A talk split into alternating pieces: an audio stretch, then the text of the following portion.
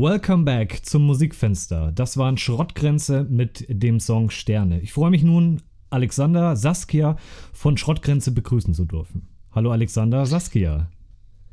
Hallo an alle da draußen. Hallo Andreas. Alexander Saskia, Schrottgrenze hätten nächste Woche die Tournee fortgesetzt. Ähm, aufgrund der aktuellen mhm. Begebenheiten werden diese, werden diese jetzt verschoben. Back to the Basics. Wie geht's dir? Wie kommst du mit der neuen, außergewöhnlichen Situation zurecht? Ach ja, also mittlerweile geht es mir eigentlich irgendwie so den Umständen entsprechend ganz gut, würde ich sagen. Also wie die meisten Leute, die ich so kenne, ähm, war ich am Anfang doch auch ziemlich verunsichert und ähm, also ich bin schon so ungefähr seit vier Wochen fast nur noch zu Hause. Ich habe auch noch ziemlich lange tagsüber gearbeitet, musste dadurch durch die Stadt fahren, so, aber ansonsten halt irgendwie gar nichts mehr gemacht. Naja, und am Anfang war es schon alles sehr, sehr verunsichernd, gerade hier in Hamburg so, weil es gab sehr viel Sachen, die einfach nicht äh, geregelt waren und sehr viel Sachen, die unausgesprochen waren. Man hat ja über die Medien dann wahnsinnig viel um die Ohren gehauen gekriegt. Mhm. Dann kam die Isolation sozusagen. Das ging mir am Anfang total auf die Nerven. Aber jetzt so nach drei Wochen, muss ich sagen, äh, habe ich mich damit ganz gut zurechtgefunden, würde ich mal sagen. Man gewöhnt sich äh, komischerweise an die Situation. Fällt mir so ja, auf. Ja, ja, auf jeden Fall.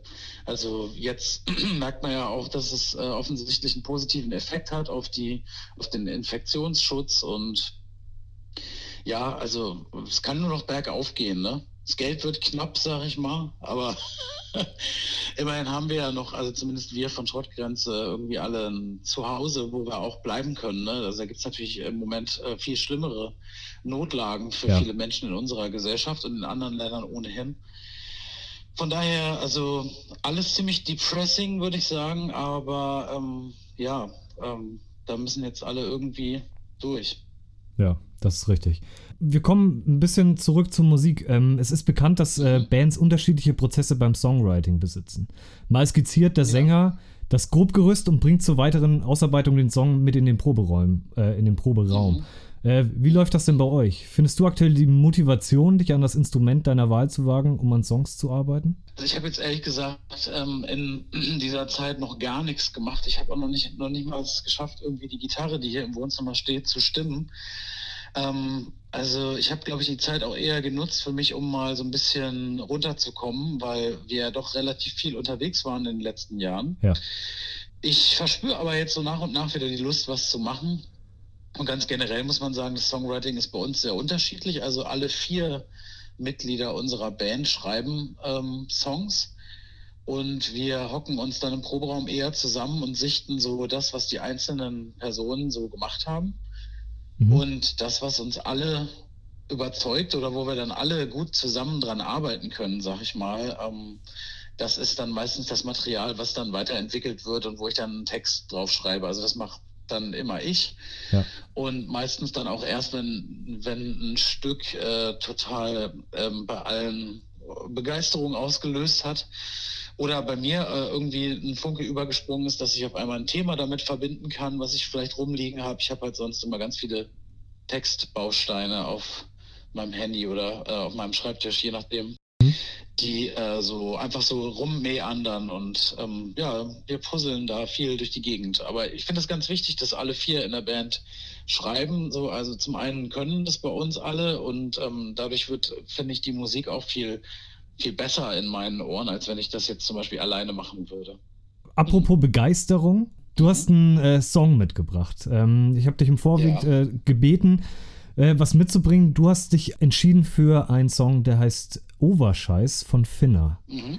Ähm, hat, genau. War mir vorher noch nicht bekannt, ich habe sofort reingehört. Man sieht dich auch im, im Musikvideo. Ähm, Stimmt. Und ich fand den Text wahnsinnig. Was bedeutet dir mhm. der Song? Also es ist ja tatsächlich, also es ist ein bisschen außergewöhnlich fürs Musikfenster. Es gibt äh, Sprechgesang, es gibt äh, Beats, es gibt eine wichtige Botschaft, ähm, die sich klar gegen die mediengemachte Schönheitsideale ausspricht. Mhm. Was bedeutet dir der Song? Naja, ich finde das Thema halt äh, äh, sehr, sehr wichtig. Ähm, ich habe in meinem Leben auch zum Beispiel ähm, Gewichts, äh, im, im, Hinblick auf mein Gewicht äh, extreme Jojo-Fahrten hinter mir und bin sozusagen auch immer wieder mit ähm, den äh, Bodynormen unserer Gesellschaft konfrontiert gewesen, auch schon als Kind und so. Und von daher hat mich das äh, Thema Bodyshaming, um den es ja auch äh, in dem Song geht, mhm. äh, auch immer so beschäftigt. Und das hat mich dann extrem gekriegt, ähm, als ich das Stück von Finna gehört habe. Wobei man dazu sagen muss, dass ich schon sehr lange ihre Musik äh, gerne höre. Ähm, sie hat ja vor vier, fünf Jahren ein paar Songs rausgebracht und ähm, geile Konzerte gespielt, hatte lange eine Pause gemacht. Und das war jetzt der erste Song, glaube ich, nach drei Jahren oder so. Und über den hatte ich mich ohnehin schon gefreut und dann auch noch so ein Thema, was zu dem ich jetzt so einen persönlichen Bezug auch habe. Und äh, auch ein Thema, zu dem es sehr, sehr wenig ähm, Indie-Musiktitel gibt, also Indie im erweiterten Sinne. Für mich ist Hip-Hop jetzt auf der linksalternativen Schiene sozusagen da auch noch mit drin. So, da gibt es ja auch durchaus Schnittmengen, wenn man mal an Sprechgesangsartisten wie Markus Wiebusch denkt oder so. Ne? Also ja.